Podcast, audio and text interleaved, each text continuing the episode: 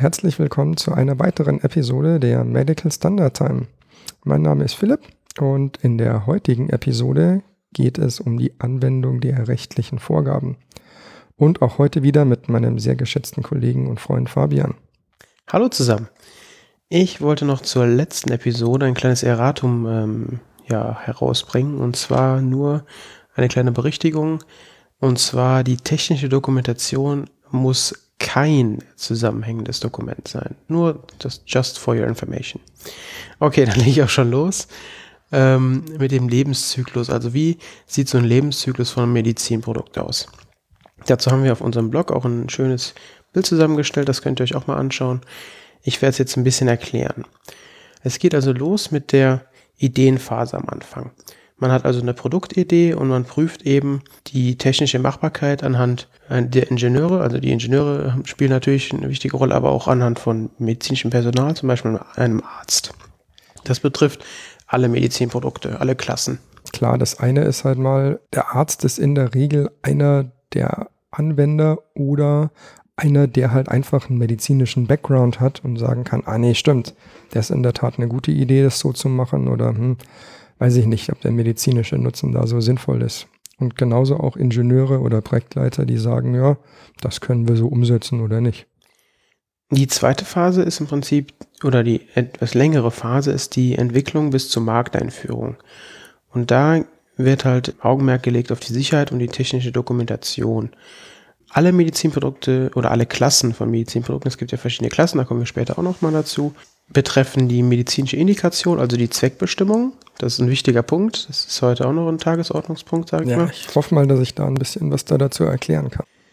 Und den Prototypen und die Gebrauchsanweisung.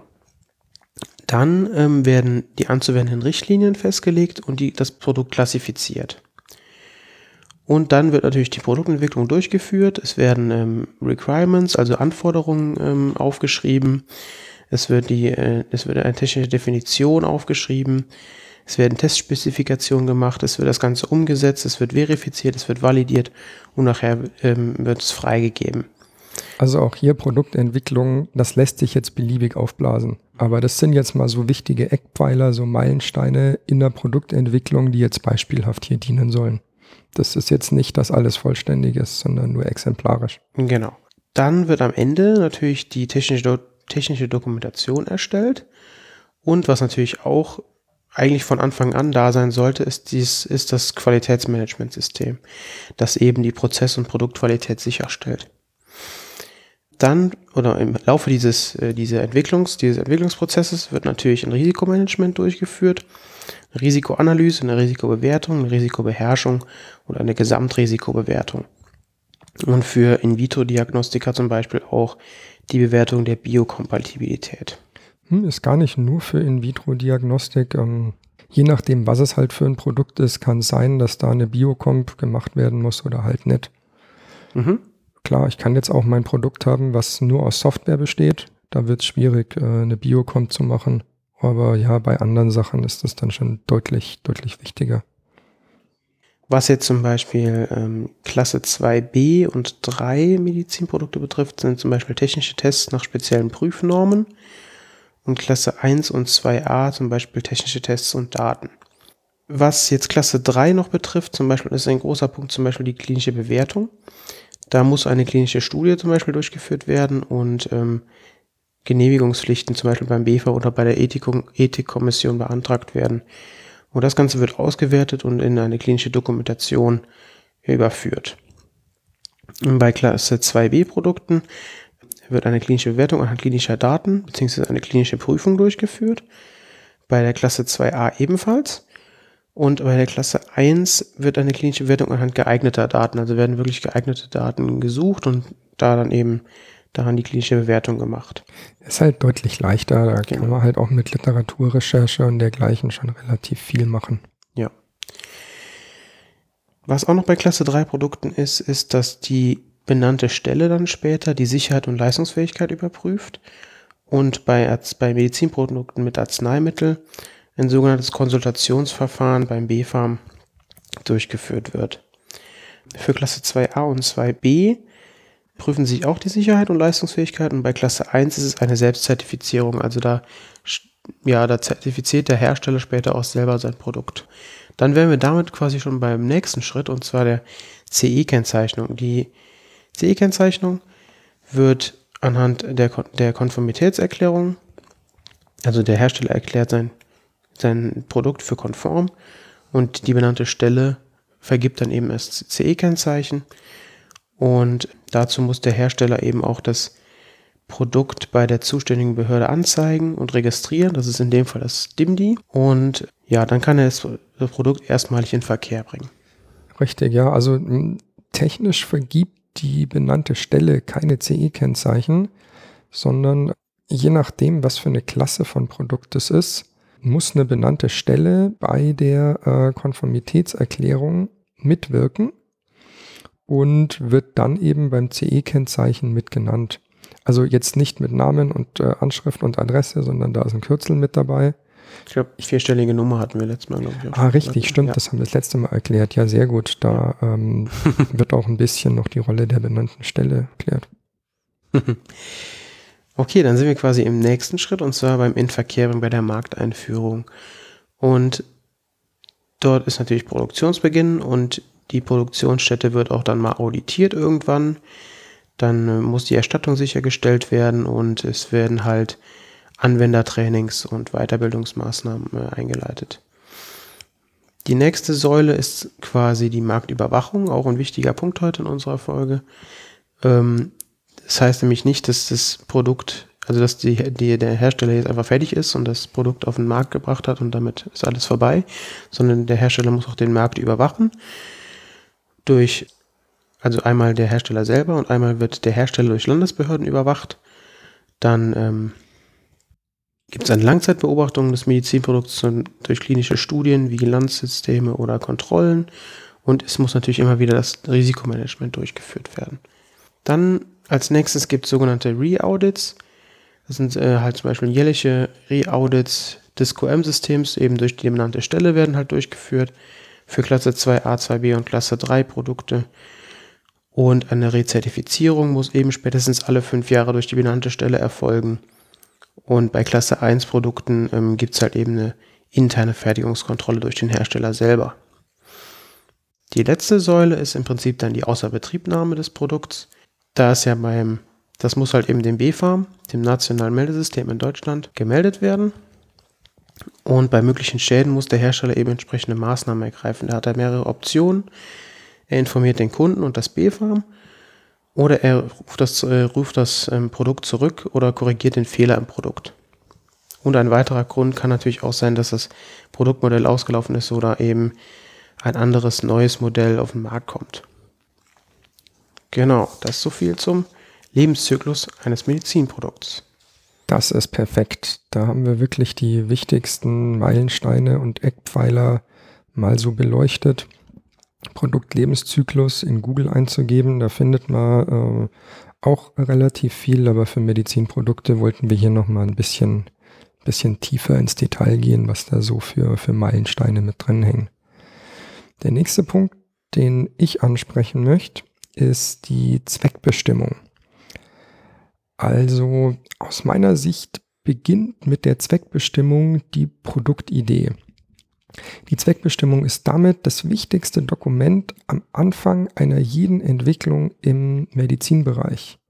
Denn die Zweckbestimmung entscheidet, ob es sich bei dem Produkt um ein Medizinprodukt handelt oder nicht. Das bedeutet, je nachdem, wie der Hersteller die Zweckbestimmung formuliert, kann es sein, nein, nee, nicht kann es sein, sondern entscheidet damit der Hersteller, ob sein Produkt ein Medizinprodukt ist oder nicht.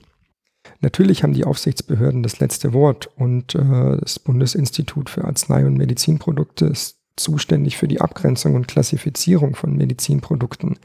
Das ist natürlich alles richtig. Ein Hersteller kann jetzt nicht herkommen und sagen, ja, also wir haben jetzt hier ein ganz tolles Endoskop, aber ähm, das, das hat nichts mit Medizin zu tun und der Arbeitskanal, der da drin ist, also das ist was völlig anderes. Also mhm. es gibt da schon gewisse Richtlinien, ähm, Da haben wir auch die Klassifizierungen ähm, mal kurz angerissen letztes Mal. Also die Hersteller können sich da nicht beliebig irgendeinen Scheiß zusammenschreiben. Aber ich versuche es mal an einem Beispiel zu erklären. Das Telefon, was ich besitze, hat einen Sensor um Puls und was kann es noch messen? Puls und noch irgendwas. Ich glaube Sauerstoffsättigung. Ja, könnte zum Beispiel in also, Zukunft. also kann mein Telefon tatsächlich. Ach so. Juxigerweise. Ich also hab, Smartphone, okay. Ich habe das, äh, ich das erst seit ein paar Wochen rausgefunden. Das ist für mich okay. tatsächlich neu. Ist peinlich, aber gut, ich gebe das zu. Das heißt, ich habe jetzt hier eine technische Funktion. Puls messen, Sauerstoffsättigung im Blut messen. Jetzt habe ich gerade eine technische Funktion beschrieben. Eine Zweckbestimmung würde sagen, diese Pulsmessung und die Sauerstoffmessung dient dazu, den Fitnesszustand eines Menschen zu tracken, mit dem Ziel, eine bessere Leistungsfähigkeit daraus abzuleiten. Damit hat das Ding keinen medizinischen Nutzen. Deswegen ist auch mein Telefon kein Medizinprodukt, mhm. obwohl man damit Puls messen kann und äh, Sauerstoffsättigung. Ein und der gleiche Sensor könnte in einem Medizinprodukt verbaut sein, wenn der Hersteller sagt, dieses Produkt, diese Pulsmessung und diese Sauerstoffsättigung dient dazu, altersschwachen Patienten das dauerhaft anzulegen, um zu sehen, dass die Sauerstoffsättigung noch im grünen Bereich ist und dass die Leute nicht in einen ähm, Zustand fallen, der gesundheitlich bedenklich ist. Mhm. In beiden Fällen ist es der gleiche Sensor, es ist die gleiche technische Funktion, aber für einen vollkommen anderen Zweck. Und deswegen reite ich auch immer auf der Zweckbestimmung so drauf rum. Das Ding ist so entscheidend. Also jetzt habe ich gesagt, wie wichtig so eine Zweckbestimmung ist. Jetzt äh, werde ich ganz, ganz viele Sachen runterbeten, die denn in so eine Zweckbestimmung reingehören. Also was ich jetzt gerade schon gesagt habe, ähm, es muss beschrieben werden, wie das Produkt der Diagnose, Therapie oder Überwachung von Krankheiten, Verletzungen oder physiologischen oder anatomischen Parametern dient. Das kann zum Beispiel das physikalische Funktionsprinzip sein, also auf Deutsch gesagt die Behandlung. Wenn ich jetzt äh, ein Gerät habe zur Krebsbehandlung, dann ist die Strahlung, die aus dem Gerät rausgeht, das physikalische Funktionsprinzip. Genauso kann es auch sein, dass mein Produkt der Dokumentation oder Berichterstattung dient oder ein Algorithmus ist oder eine Datenverarbeitung oder ein Planungstool ist. Das alles ist die Funktion, wie es der Diagnose, Therapie oder Überwachung von Krankheiten dient. Genauso auch der Anwendungsort, welches Körperteil am Patienten und die Anwendungsdauer sind hier mit zu dokumentieren. Der nächste Punkt in der Zweckbestimmung ist die Patientengruppe. Also so Informationen wie, ist es entscheidend, ähm, ist das Alter der Patienten entscheidend? Ist das Geschlecht, der Gesundheitszustand entscheidend? Gibt es irgendwelche Beeinträchtigungen, die meine Patientengruppe für das Produkt spezifisch macht? Gibt es irgendwelche Krankheiten, die speziell für mein Medizinprodukt äh, wichtig sind? Ist das familiäre Umfeld oder das Gewicht ähm, der Patienten entscheidend? Und genauso auch, ich habe es vorhin angerissen, mit Anwendungsort welche Körperregion oder welches Gewebe soll untersucht werden, soll diagnostiziert werden, therapiert oder überwacht werden. Das nächste, was für eine Zweckbestimmung wichtig ist, ist nicht nur die Patienten, sondern auch die Benutzergruppe. Also wer sind die Anwender von meinem Produkt? Und je nachdem, wer die Anwender sind, kann das Alter entscheidend sein. Der Beruf, die Ausbildung oder Weiterbildung oder ähm, generell der Wissensstand manchmal auch das Geschlecht oder die Sprachkenntnisse oder spezielle andere relevante Fähigkeiten oder Erfahrungen mit bestimmten Produkten. Auch hier kann es sinnvoll sein, Länder zu nennen, in denen das Produkt eingesetzt wird, weil sich da auch bei den Anwendern kulturelle Unterschiede ergeben können. Das nächste ist der Benutzungskontext, also die Häufigkeit der, der Anwendungen, die Arbeitsbelastung, die zu erzielenden Ergebnisse oder der Ort der Anwendung und die dort vorherrschenden äh, Verhältnisse. Beispielsweise wird mein Produkt in einem gut ausgeleuchteten OP-Saal eingesetzt Oder ist mein Produkt für den Notfalleinsatz in einem Rettungswagen gedacht, auf einer Straße, wo es schmutzig ist, wo kein Licht ist, wo Nebel ist? Das sind lauter so Sachen, die ähm, bei der Ort der Anwendung berücksichtigt werden müssen. Also Helligkeit, Temperatur, Luftfeuchtigkeit, Lautstärke, Sichtweite, mentale Belastung. Ein Arzt, der ganz entspannt äh, in seinem Behandlungszimmer sitzen kann, sagt zum Patienten, gut, dann machen Sie mal den Mund auf, sagen Sie mal A, dann kann man da mal in Ruhe reingucken. Wie gesagt, oder halt, dass das äh, Notfallpersonal, was halt, ich habe keine Erfahrung in dem Bereich, was halt so gefühlt äh, mitten auf der Straße am offenen Herzen rum operieren muss. Gibt's nicht, aber nur um halt da mal die Sichtweise zu, zu spiegeln. Genauso ähm, ist es auch wichtig, eine erste Abschätzung von Marktdaten zu geben. So, wie ist denn eigentlich die Lebensdauer in Jahren äh, von dem Produkt geplant? Was ist denn die Anzahl so der verkauften Produkte geplant? So wie viel wollen, wie viel will der Hersteller da eigentlich raushauen? Und je nach Produkt kann es dann auch entscheidend sein, dass man sagt, wie viele Anwendungen des Produktes pro Tag, pro Patient sind denn geplant? Da lassen sich dann relativ gut schon so erste Abschätzungen machen. Und jetzt kommt ein ganz interessanter Aspekt. Ich habe jetzt mal so die wichtigsten Eckdaten von der Zweckbestimmung erklärt.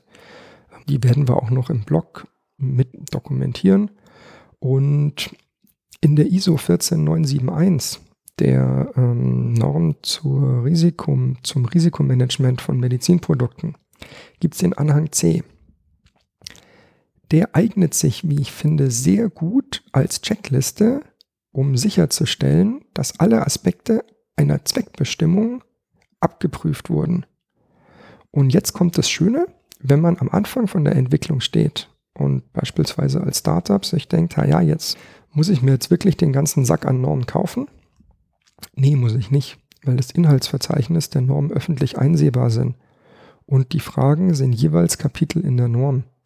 Das heißt, ich kann mir da bequem das Inhaltsverzeichnis angucken und habe automatisch eine Checkliste, um die wichtigsten Aspekte einer Zweckbestimmung, was heißt wichtigsten Aspekte, um die Aspekte aus der Risikoanalyse für die Zweckbestimmung da nochmal anzuschauen. Die Zweckbestimmung ist auch abzugrenzen vom bestimmungsgemäßen Gebrauch, weil im bestimmungsgemäßen Gebrauch ist noch zusätzlich zur Zweckbestimmung weitere Informationen zum Produktlebenszyklus enthalten. Zum Beispiel sind es so Sachen wie Lagerung und Transport oder bis hin zur Entsorgung. Also was sind die Umweltbedingungen für Lagerung und Transport? Gibt es da bestimmte Temperaturen, Luftfeuchtigkeiten, Drücke, die einzuhalten sind? Oder hm, gibt es bestimmte Installationsbedingungen, die eingehalten werden müssen? Kann das nur durch Fachpersonal erfolgen? Oder wie sieht es mit den Wartungsbedingungen oder Wartungsintervallen aus? Ist eine Fernwartung vorgesehen?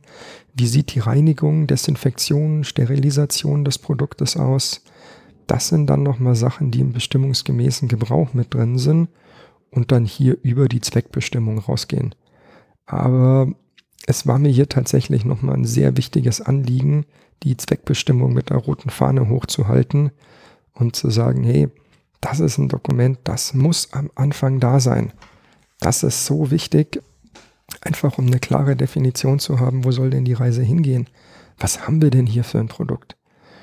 Und die Regeln, die es dafür gibt, um diese Zweckbestimmung sauber ähm, zu formulieren, sind jetzt auch nicht, auch nicht so wild.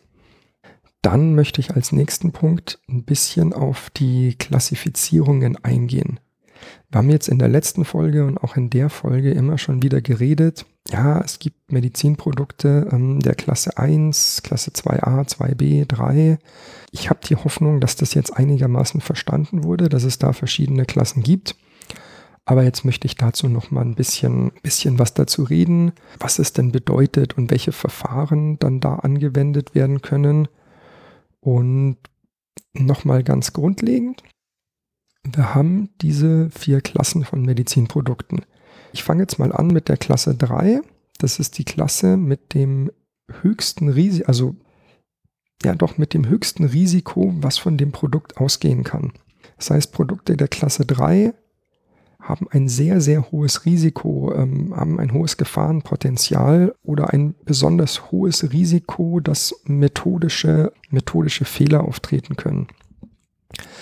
Klasse 3 Produkte sind üblicherweise Produkte zur langfristigen Medikamentenabgabe oder die Inhaltsstoffe tierischen Ursprungs haben oder Produkte, die zur unmittelbaren Anwendung am Herzen gedacht sind oder am zentralen Nervensystem oder auch invasive Empfängnisverhütung. Das sind, das sind tatsächlich alles ähm, Produkte der Klasse 3, also sogenannte Hochrisikoprodukte. Beispielsweise ähm, sämtliche implantierbaren Sachen, so Hüft-, Knie- oder Schultergelenke, Herzkatheter, Brustimplantate, das sind so die Klassiker. Herzschrittmacher fallen mit rein, Stents mit rein, auch als implantierbares Empfängnisverhütungsprodukt die Spirale oder Medizinprodukte, die Arzneimittel abgeben. Genauso auch automatische externe Defibrillatoren fallen ähm, mit der MDR ganz klar in Klasse 3. Also Klasse 3, die Produkte, von denen das höchste Risiko ausgeht. Dann die nächste Klasse sind die Produkte der Klasse 2b. Da geht immer noch ein hohes Risiko von den Produkten aus und ein erhöhtes methodisches Risiko. Das sind Produkte, die ähm, eine Langzeitanwendung am Patienten durchführen sollen oder nicht invasive Empfängnisverhütung. Langzeit heißt in dem Zuge über 30 Tage. Also zum Beispiel irgendwelche, irgendwelche Linsen oder, oder Kondome, Röntgengeräte, Infusionspumpen, Anästhesiegeräte, Beatmungsgeräte, Dialyse, Dentalimplantate. Das sind so typische Vertreter der Klasse 2b. Und dann haben wir die Klasse 2a, wo ein mittleres Risiko äh, anzunehmen ist, wo ein gewisses Anwendungsrisiko anzunehmen ist, was so einen mäßigen Invasivitätsgrad hat, was so eine kurze Anwendung am Körper hat, also alles unter 30 Tagen und was einen ununterbrochenen oder wiederholten Einsatz des Produktes darbietet. Beispiele sind da Dentalmaterialien, Röntgenfilme, Kontaktlinsen, diagnostische Ultraschallgeräte oder so Stimulationsgeräte für Muskel und Nerven. Und dann haben wir noch die Klasse 1. Das sind Produkte mit geringem Risiko, wo keine methodischen Risiken damit verknüpft sind, mit einem sehr geringen Invasivitätsgrad, keinem oder unkritischen Hautkontakt und der sogenannten vorübergehenden Anwendung, also alles unter einer Stunde, unter 60 Minuten.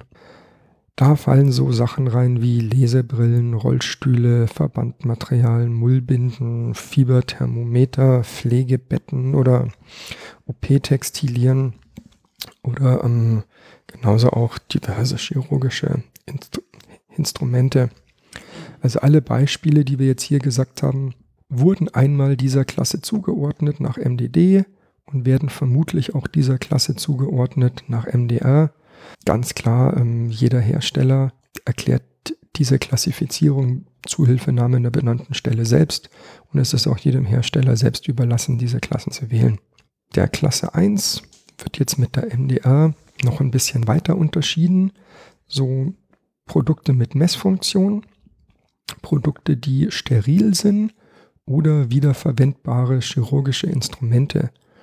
Und je nachdem, welche, welches Zusatzattribut zur Klasse 1 den Produkten noch gegeben wurde, dementsprechend ändern sich dann auch ein bisschen die Konformitätsbewertungsverfahren. Und vielleicht hatten wir so, als ich ein bisschen angefangen habe, da verschiedene Risiken in den Klassen zu reden, ein bisschen rausgehört. Klar, die Klassen dienen der Einteilung der Produkte nach der Verletzbarkeit des menschlichen Körpers. Das spiegelt sich natürlich in der Zweckbestimmung des Herstellers wieder. Und abhängig von der Klassifizierung bestimmt sich das Konformitätsbewertungsverfahren. Die Konformitätsbewertungsverfahren haben wir in der letzten Folge erklärt und jetzt sollte auch ein bisschen Klarheit herrschen, für welche Klasse von Produkten welches Konformitätsbewertungsverfahren anzuwenden ist. Und ja, bei der MDD ist es in Anführungszeichen einfach und verstanden. Und mit der MDR fehlen noch ein bisschen die Erfahrungen. Aber das wird sich dann die nächsten Jahre auch ein bisschen, bisschen ändern. Manche Firmen, die sehr softwarelastig sind, reden auch ganz viel von Klassifizierungen und äh, Software-Sicherheitsklassen. Das ist tatsächlich was völlig anderes. Da werden wir nochmal in einer eigenen Sendung drauf eingehen. Also was wir hier jetzt gerade besprochen haben, ist die Klassifizierung von Medizinprodukten nach MDR. Damit übergebe ich wieder an Fabian. Ich werde jetzt ein bisschen was noch zur klinischen Bewertung sagen. Da habe ich ja gerade eben im Lebenszyklus schon ein bisschen was zu erzählt. Klinische Bewertung ist für jedes Medizinprodukt ein zwingender Teil des Konformitätsbewertungsverfahrens. Bei der MDD ist es halt anhand von Anhang 10 und bei der MDR ist es jetzt Anhang 14 geworden. Im einfachsten Fall, wie schon gesagt, kann es auf einfacher vorhandener Literatur basieren, bei Klasse 1 Produkten zum Beispiel. Wenn nachgewiesenerweise die Daten für die technische Anforderung als auch für die Zweckbestimmung ein vergleichbares Produkt erhoben wurden. Und falls nicht, muss eine klinische Prüfung durchgeführt werden. Das sind halt eben strengere Reglementierungen und jede klinische Prüfung muss beim Deutschen Institut für medizinische Dokumentation und Information, wie schon gesagt, bei dem DIMDI beantragt werden und von einer Ethikkommission genehmigt werden.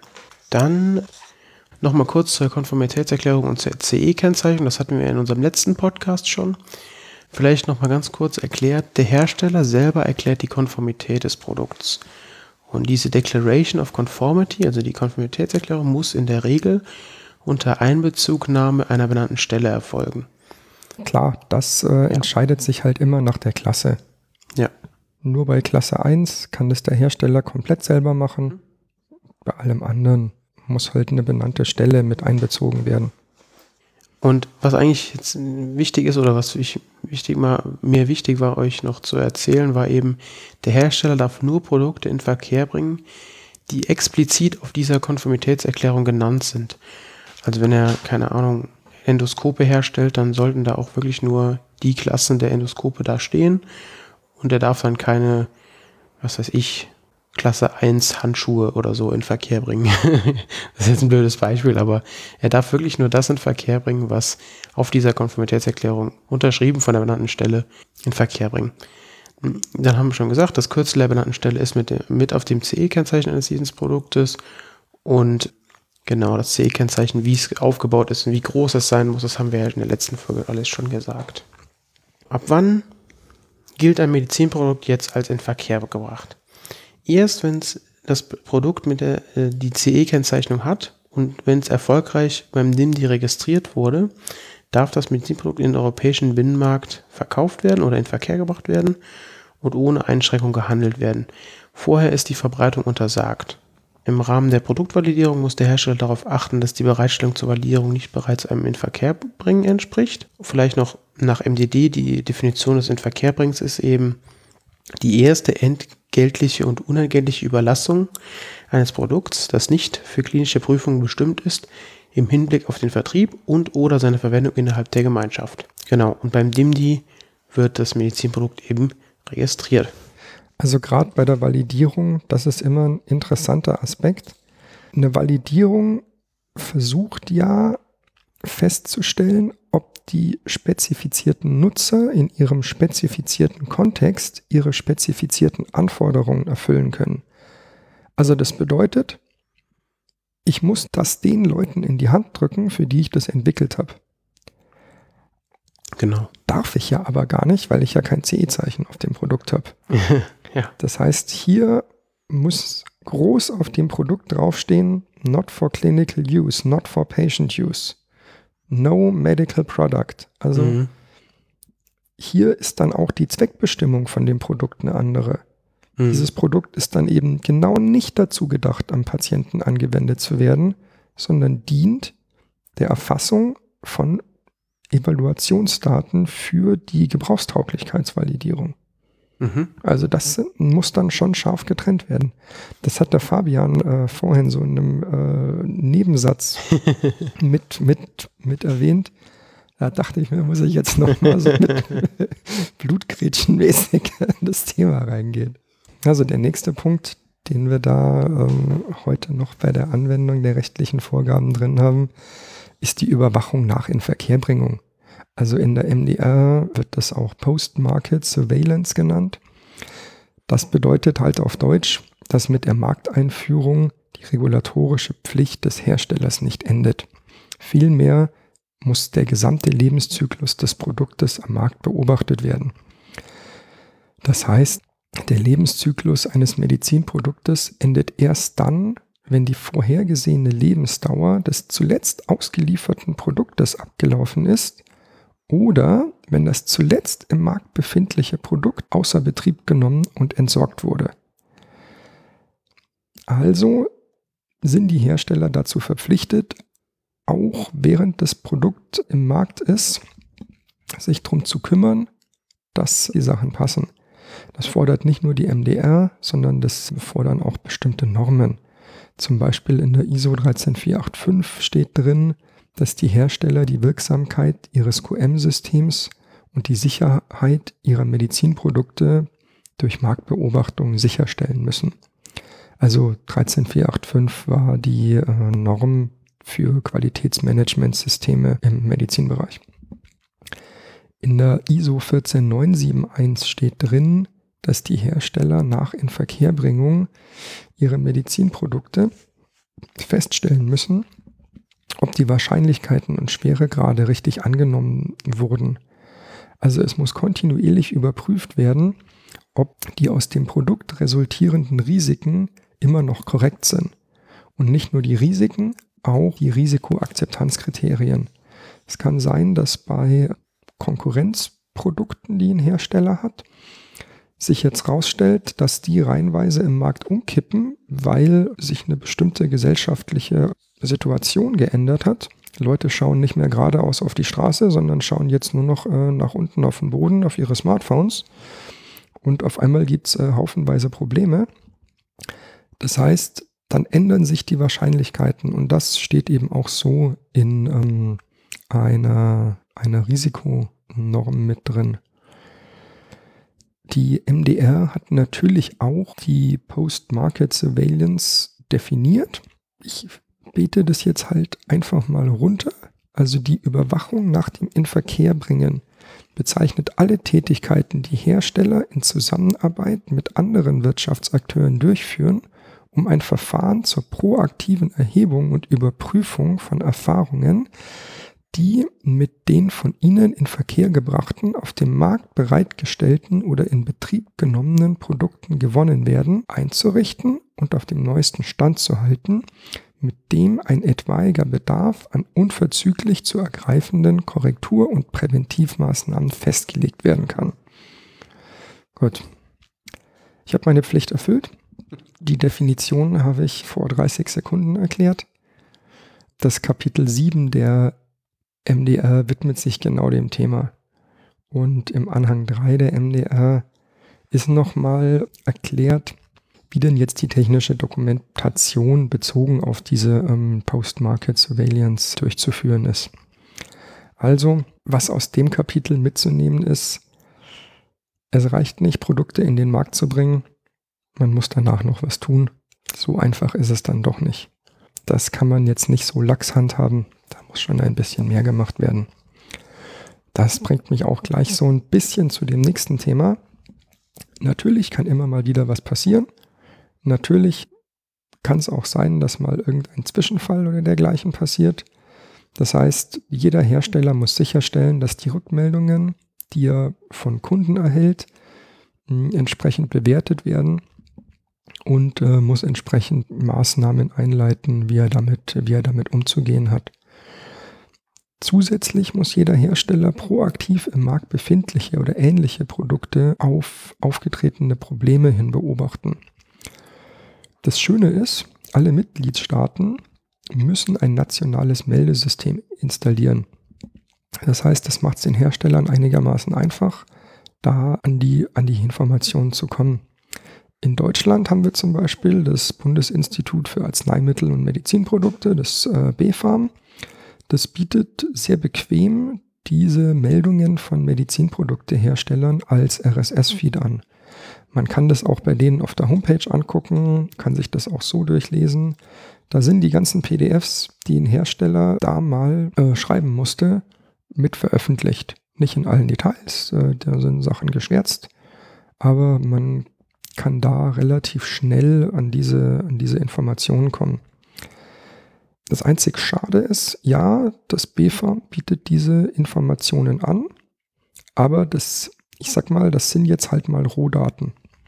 Das heißt, jeder Hersteller ist verpflichtet, diese Rohdaten für seine im Markt befindlichen Produkte statistisch aufzubereiten. Es gibt ja auch noch, ähm, glaube ich, in der Schweiz noch eine. Richtig, genau. In der Schweiz gibt es die Swissmedic. Die bieten die Sachen auch bequem als Feed an. Also auch da kann man ein bisschen was machen. Ich habe deswegen zweimal äh, jetzt gesagt, dass die als äh, Feed angeboten werden. Diese Feeds eignen sich halt sehr gut maschinell weiter zu verarbeiten. Mhm. Also da tut sich dann Hersteller deutlich leichter, wenn er sagt, alles klar, wir nehmen die Meldungen vom BFARM, nehmen die von der Swissmedic und ähm, haben dann da schon mal einen ganz brauchbaren Stand. Für die Firmen, die jetzt äh, auch nach Amerika ihre Produkte verkaufen, auch eine FDA ist dazu verpflichtet. Die ist jetzt nicht Mitgliedsstaat in der Europäischen Union, aber auch da kann man die Mord-Database von der FDA durchsuchen, sieht da alle Rückrufe oder Korrekturen oder ähm, allgemeinen Meldungen von Herstellern. Da sind auch manchmal ein paar echt äh, lustige Meldungen mit drin. Meine Lieblingsmeldung ist eine über OP-Handschuhe. Klang so im ersten Moment einigermaßen unspannend. Ja, okay, gehen halt irgendwie kaputt. Mhm, okay, liest man sich das so weiter durch. Oh, die können sich spontan selbst entzünden. Oha. Also Feuerwehr ist informiert. Genau, da sind, da sind schon echt immer, also was heißt immer, ab und an finden sich da echt witzige, witzige Meldungen drin. Aber gut. Dann äh, sei auch hier mal gesagt, dass man als Hersteller an die Information von Zwischen, Zwischenfällen oder äh, Meldungen allgemein ganz gut rankommt. Ich möchte jetzt noch ein ähm, bisschen was zur Überwachung von Herstellern sagen. Und zwar einmal haben wir ein kleines im, ja, Diagramm oder eine Übersicht im, auf unserem Blog bereitgestellt. Das möchte ich ganz kurz erklären oder euch mal ein bisschen näher bringen. Ich fange bei dem Hersteller an. Der Hersteller benötigt gegebenenfalls die benannte Stelle. Die wiederum ähm, prüft gegebenenfalls das Produkt und der Hersteller ist natürlich für das Produkt verantwortlich. Dieses Produkt wird an die staatliche Behörde gemeldet und die staatliche Behörde lässt zu und kontrolliert eben die benannte Stelle. Das bildet halt eben so einen Kreis, während die benannte Stelle wiederum den Hersteller überwacht. Die staatliche Behörde hat wiederum Rechtskraft über den Hersteller. Und was jetzt über der staatlichen Behörde sitzt, ist natürlich die äh, Europäische Kommission. Die macht Vorgaben für die staatlichen Behörden und die staatlichen Behörden informieren diese Europäische Kommission, während die Europäische Kommission natürlich eine Liste veröffentlicht mit ja, mit ähm, benannten Stellen, beziehungsweise vergibt eben Kennnummern an die benannten Stellen, die wiederum in ihre Nummern dann über das Konformitätsbewertungsverfahren später an die Hersteller weitergeben. Es gibt eben noch eine Anzeigepflicht vor Aufnahme der Tätigkeit. Laut des Medizinproduktegesetz 25 Allgemeine Anzeigepflicht lautet es eben, wer als Verantwortlicher seinen Sitz in Deutschland hat und Medizinprodukte erstmalig in den Verkehr bringt, hat dies vor Aufnahme der Tätigkeit unter Angabe seiner Anschrift der zuständigen Behörden anzuzeigen. Diese zuständigen Behörden sind eben den Ländern untergeordnet. Die Länder haben die Zuständigkeit unterschiedlich umgesetzt, zum Beispiel in Regierungspräsidien, Bezirksregierungen, Landesämtern, Landesdirektionen oder Gewerbeaufsichtsämtern. Und eine vollständige Liste kann man eben beim Deutschen Institut für medizinische Dokumentation und Information finden, beim DIMDI. Zu kurz zum DIMDI noch. Wie gesagt, beim DIMDI muss der Hersteller sich unter Angabe der Behörde sowie des Sicherheitsbeauftragten anmelden und das DIMDI leitet diese Anmeldung eben weiter an die Behörde und die Behörde vergibt dann daraufhin eine Registrierungsnummer für den Hersteller. Sag mal, hast du ein paar Beispiele für benannte Stellen? Ich kenne jetzt zum Beispiel TÜV Rheinland, zum Beispiel TÜV Süd. Das wären jetzt so die ersten, die mir einfallen würden. BSI gibt es noch. Ja. Äh, dergleichen. Nee, aber dann äh, nur mal so ein Gefühl dafür zu kriegen. Also ein TÜV ist eine benannte Stelle. Ja. Staatliche Behörden, da haben wir ja auch schon zwei genannt. Dem die BFA. DIMDI und BFAM, ja genau. Genau. Dann hat man auch mal so ein bisschen mal die Begriffe gehört und das mal ein bisschen so zugeordnet, was denn eine staatliche Behörde, was eine benannte Stelle. Gerade benannte Stelle ist ein Begriff, den verwenden wir sehr gern. Ja, Müssen wir, müssen wir in die Bingo-Box machen. genauso können aber auch, jetzt zum nächsten Thema, genauso können eben auch ähm, benannte Stellen überwacht werden. Das habe ich ja gerade schon er erklärt, so ein bisschen über dieses Schaubild. Bei höher klassifizierten Produkten als Klasse 1, die nicht steril oder eine Messfunktion beinhalten, muss der Hersteller eben eine benannte Stelle einschalten, haben wir eben schon gesagt. Diese ist ein privatwirtschaftlicher Dienstleister, die selbst keine Rechtskraft über den Hersteller hat, allerdings selbst unter staatlicher Überwachung steht. Vorteile sind eben, die Sicherheit des Produktes wird gewährleistet und ähm, ein fairer Wettbewerb in der EU. Die Zulassung und Kontrolle der benannten Stelle obliegt den Behörden des Mitgliedstaates und die EU-Kommission macht eben Vorgeben an die Mitgliedstaaten, niemals aber selbst an die Hersteller. Das kann man eben unserem Schaubild entnehmen. Und sie verwaltet und veröffentlicht die von den Behörden gemeldeten Stellen und teilt ihren, die, die Kennnummern eben zu. Und damit sind die Kennnummern, die der CE-Kennzeichnung bei Beteiligung an einer benannten Stelle hinzugefügt werden müssen, europaweit eindeutig. Das ist zum Beispiel beim TÜV Süd diese 0123-Nummer, die Ganz dahinter genau. mit CE-Kennzeichen noch kommt. Und seit dem 01.01.2010 gibt es noch eine EU-Akkreditierung. Eine nationale Akkreditierungsstelle wickelt eben die Akkre- Akkreditierung und Marktüberwachung sowie Vermarktung von Produkten ab. Und in Deutschland ist das eben die, die DAX, die Deutsche Akkreditierungsstelle. Wow. das war jetzt mal eine Folge, die etwas länger gedauert hat. Macht nichts. Das war auch eine Folge, die ein bisschen tiefer in die Themen eingestiegen ist. Ich hoffe mal, das macht auch nichts. Ein paar Sachen waren jetzt vielleicht nicht so spannend heute. Ich fand's gut. Es gehört halt tatsächlich dazu. Finde ich, darf man nicht unter den Tisch fallen lassen. Und Ich glaube, ähm, die wichtigsten Punkte haben wir angesprochen. Oh, definitiv, ja. Super. Dann bedanke ich mich fürs Zuhören. Wenn euch gefallen hat, was wir hier tun, dann empfehlt uns weiter. Wenn ihr Fragen oder Anregungen habt, schreibt uns auf die Homepage oder hinterlasst uns einen Kommentar bei iTunes. Wir sind immer wieder sehr glücklich, wenn uns jemand Feedback gibt. Wir versuchen das dann auch in die nächsten Sendungen einfließen zu lassen. Einfach schreiben, wir beißen nicht.